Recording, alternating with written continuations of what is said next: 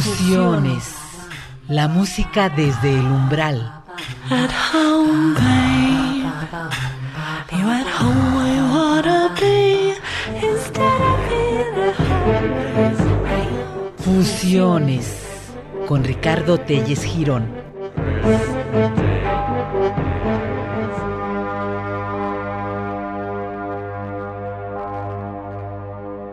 ¿Qué tal? ¿Cómo están? Buenas noches. Estamos nuevamente en Fusiones en un programa más de nuestra ya larga serie a través de la radio de la Universidad Autónoma de Puebla, buscando, investigando y compartiendo con todos ustedes música de la amplia gama de discos que pensamos son interesantes, todos normalmente, en su mayoría al menos dentro de la música popular contemporánea, y el día de hoy vamos a escuchar un disco de alguien que es muy conocido en Italia especialmente, de donde es originario. Me refiero a Franco Battiato. Una historia larguísima. El disco que vamos a escuchar hoy de Battiato es relativamente reciente, del año 2005. Pero Franco Battiato empieza su carrera desde los años 70. En Italia incluso podemos decir que es un gran ídolo. Es un músico muy interesante y además es un compositor que ha incursionado en muy diferentes géneros. En su primer momento, Battiato va a grabar en 71 el disco Fetus, después en 72 Polución y en 73 Sulacorde Diaries, tres discos que son piedra de toque de la música de vanguardia y experimental italiana y en general europea dentro de la perspectiva del rock va a abrir muchas puertas para el desarrollo de estas corrientes musicales en todas partes del mundo.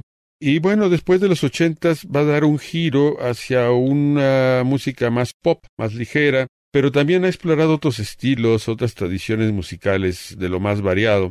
Va desde la música orquestal a la música pop, muy claramente, vamos a decir, ligera.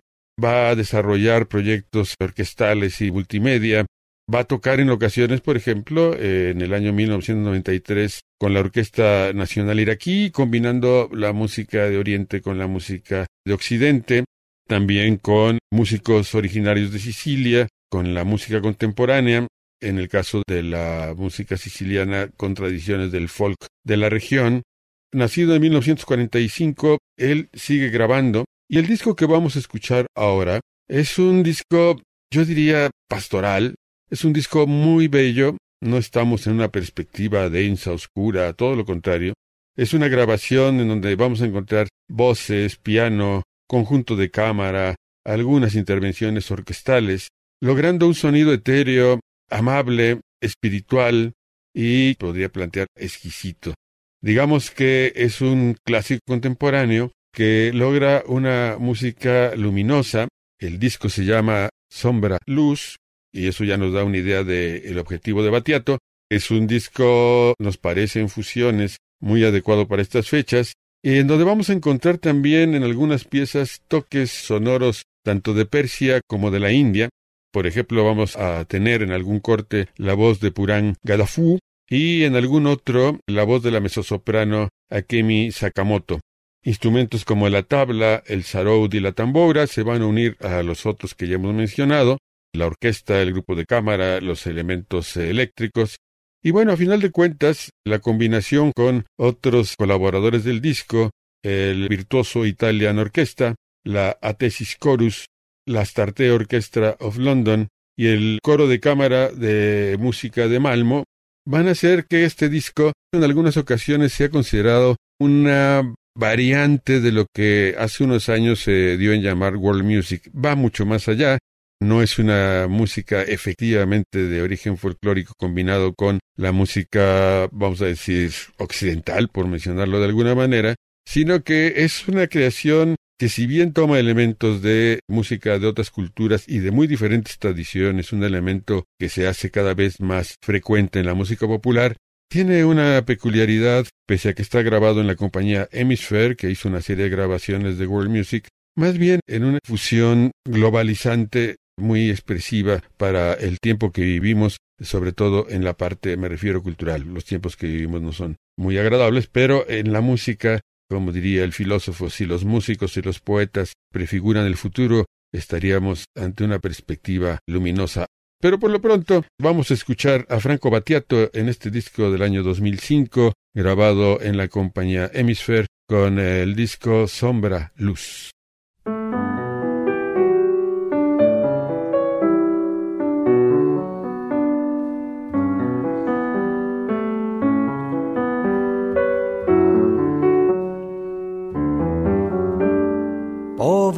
Patria, schiacciata dagli abusi del potere, di gente infame che non sa cos'è il pudore.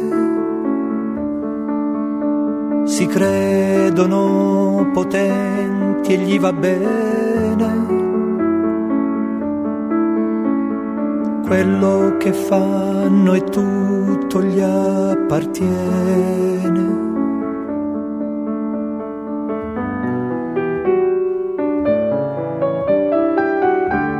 Tra i governanti. Quanti perfetti e inutili buffoni. Questo paese è devastato dal dolore. Ma non vi danno un po' di dispiacere. Quei corpi in terra senza più calore. Non cambierà, non cambierà. Non cambierà, forse cambierà. Ma come scusare le iene negli stadi e quelle dei giornali? Nel fango affonda lo stivale dei maiali. Me ne vergogno un poco e mi fa male vedere un uomo come un animale.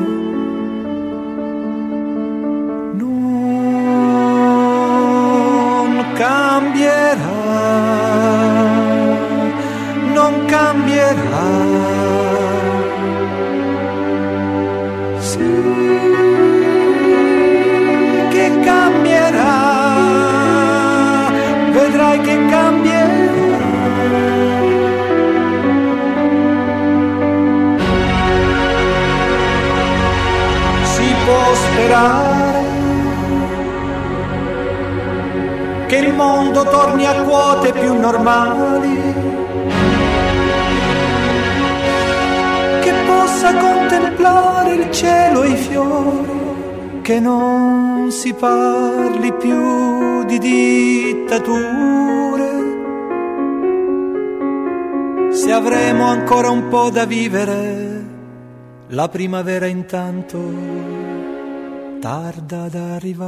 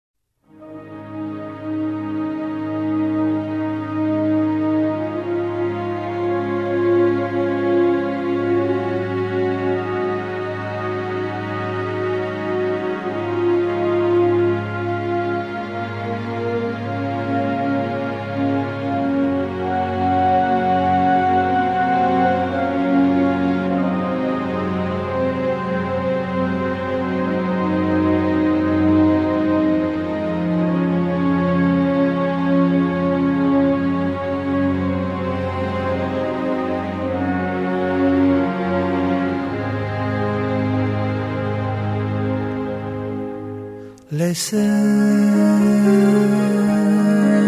più vicine, le sacre sinfonie del tempo, con una idea che siamo esseri immortali caduti nelle tenebre,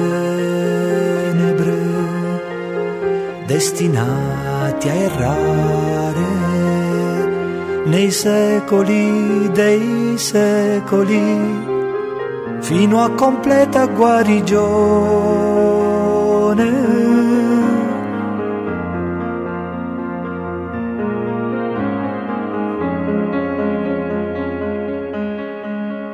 Guardando l'orizzonte, un'aria d'infinito mi commuove anche se a volte le insidie di energie lunari, specialmente al buio, mi fanno vivere nell'apparente inutilità, nella totale confusione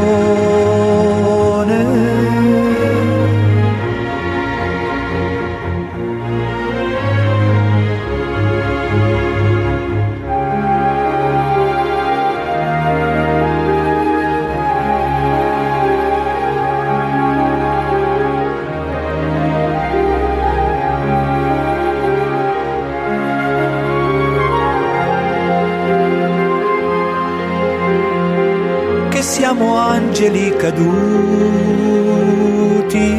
in terra dall'Eterno,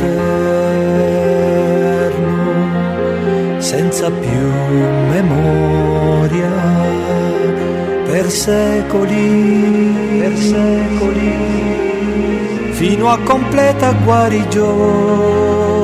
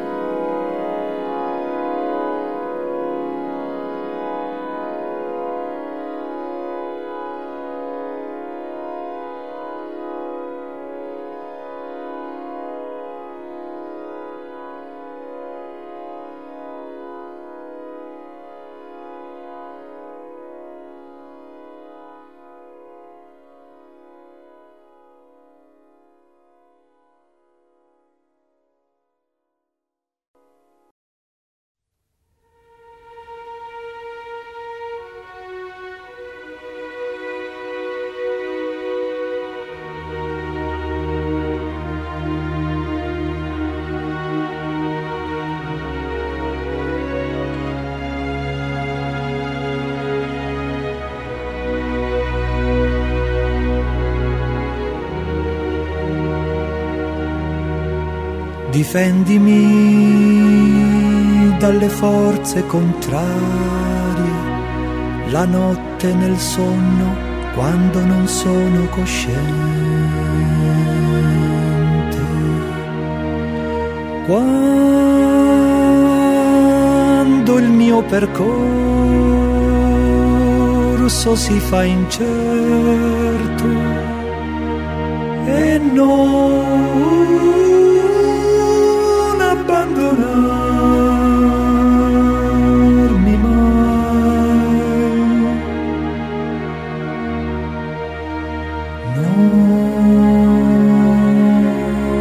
mi abbandonare.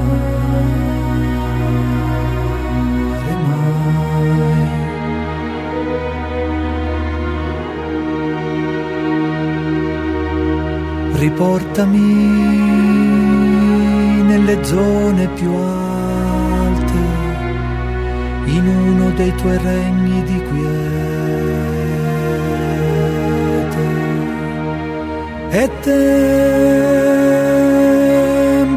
lasciare questo ciclo di vite e non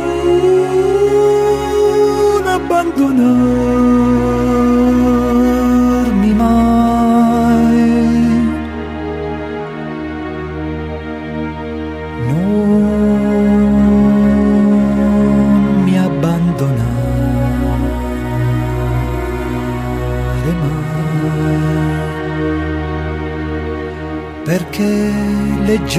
del più profondo affetto o dei più lievi aneliti del cuore sono solo l'ombra della luce.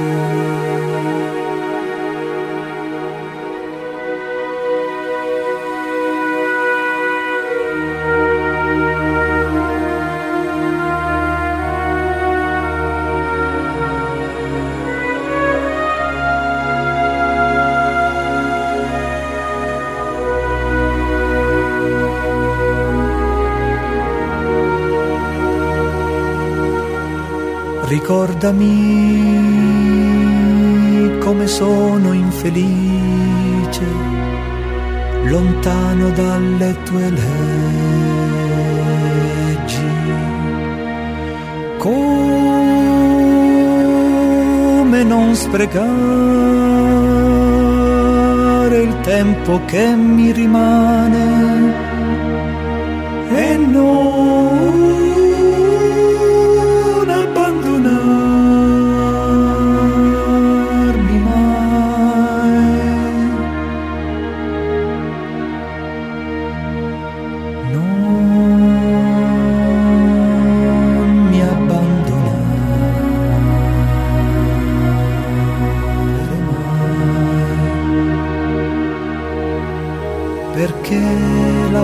pace che ho sentito in certi monasteri Oh, la vibrante intesa di tutti i sensi in festa, sono solo l'ombra della luce.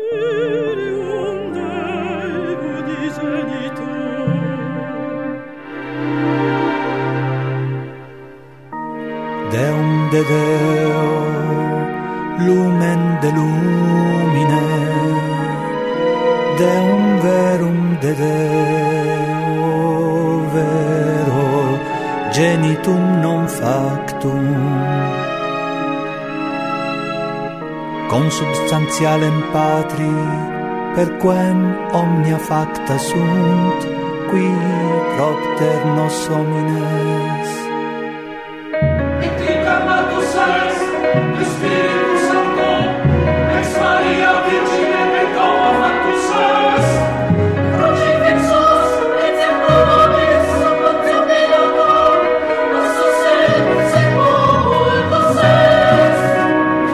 resurrexit tertia die secundum scripturas et ascendit in celum sedet ad dexteram Dei Patris.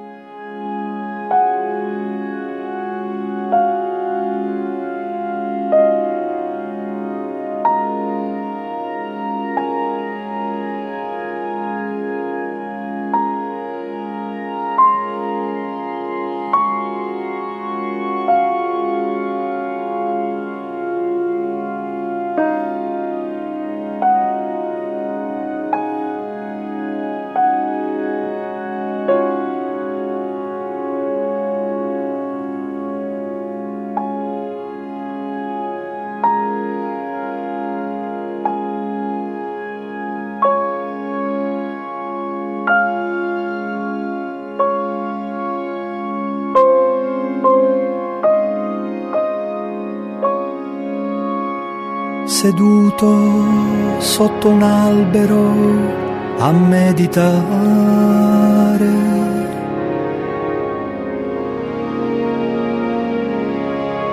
Mi vedevo immobile danzare con il tempo come un filo d'erba che si inchina alla brezza di maggio o alle sue intemperie.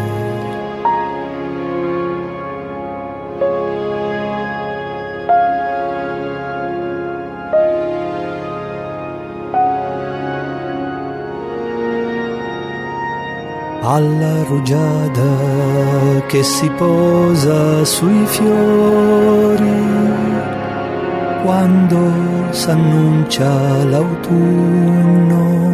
Bien, pues este ha sido Franco Battiato, Sombra Luz, es un disco creo que adecuado para estas fechas, un disco hermoso, tranquilo, sin caer en la parte kitsch que también escuchamos mucho en estas épocas. Un disco lleno de luz, lleno de creatividad y al mismo tiempo con un músico tan importante como Franco Battiato.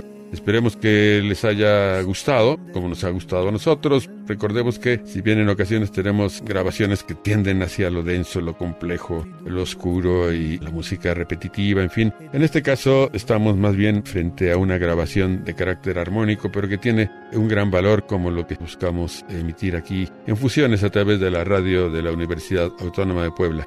Noire Castells en la producción, Jesús Aguilar y Anita en la dirección técnica y Ricardo Telles los invitamos a estar juntos la próxima semana, un programa más de nuestra serie de fusiones. Y bueno, como siempre lo deseamos, que de aquí a entonces ustedes tengan una buena semana, esperamos por nuestra parte también tenerla así, y que hoy sea una estupenda noche. Hasta luego, adiós.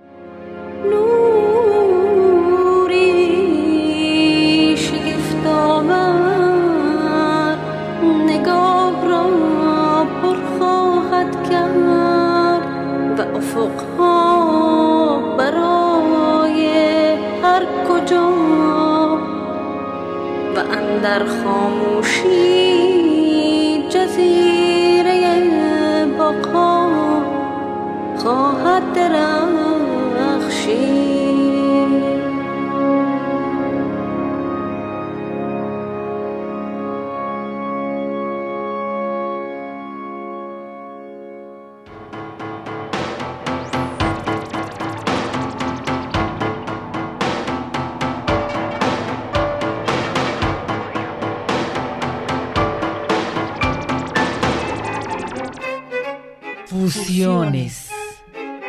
Un programa de Ricardo Telles Girón para Radio WAP.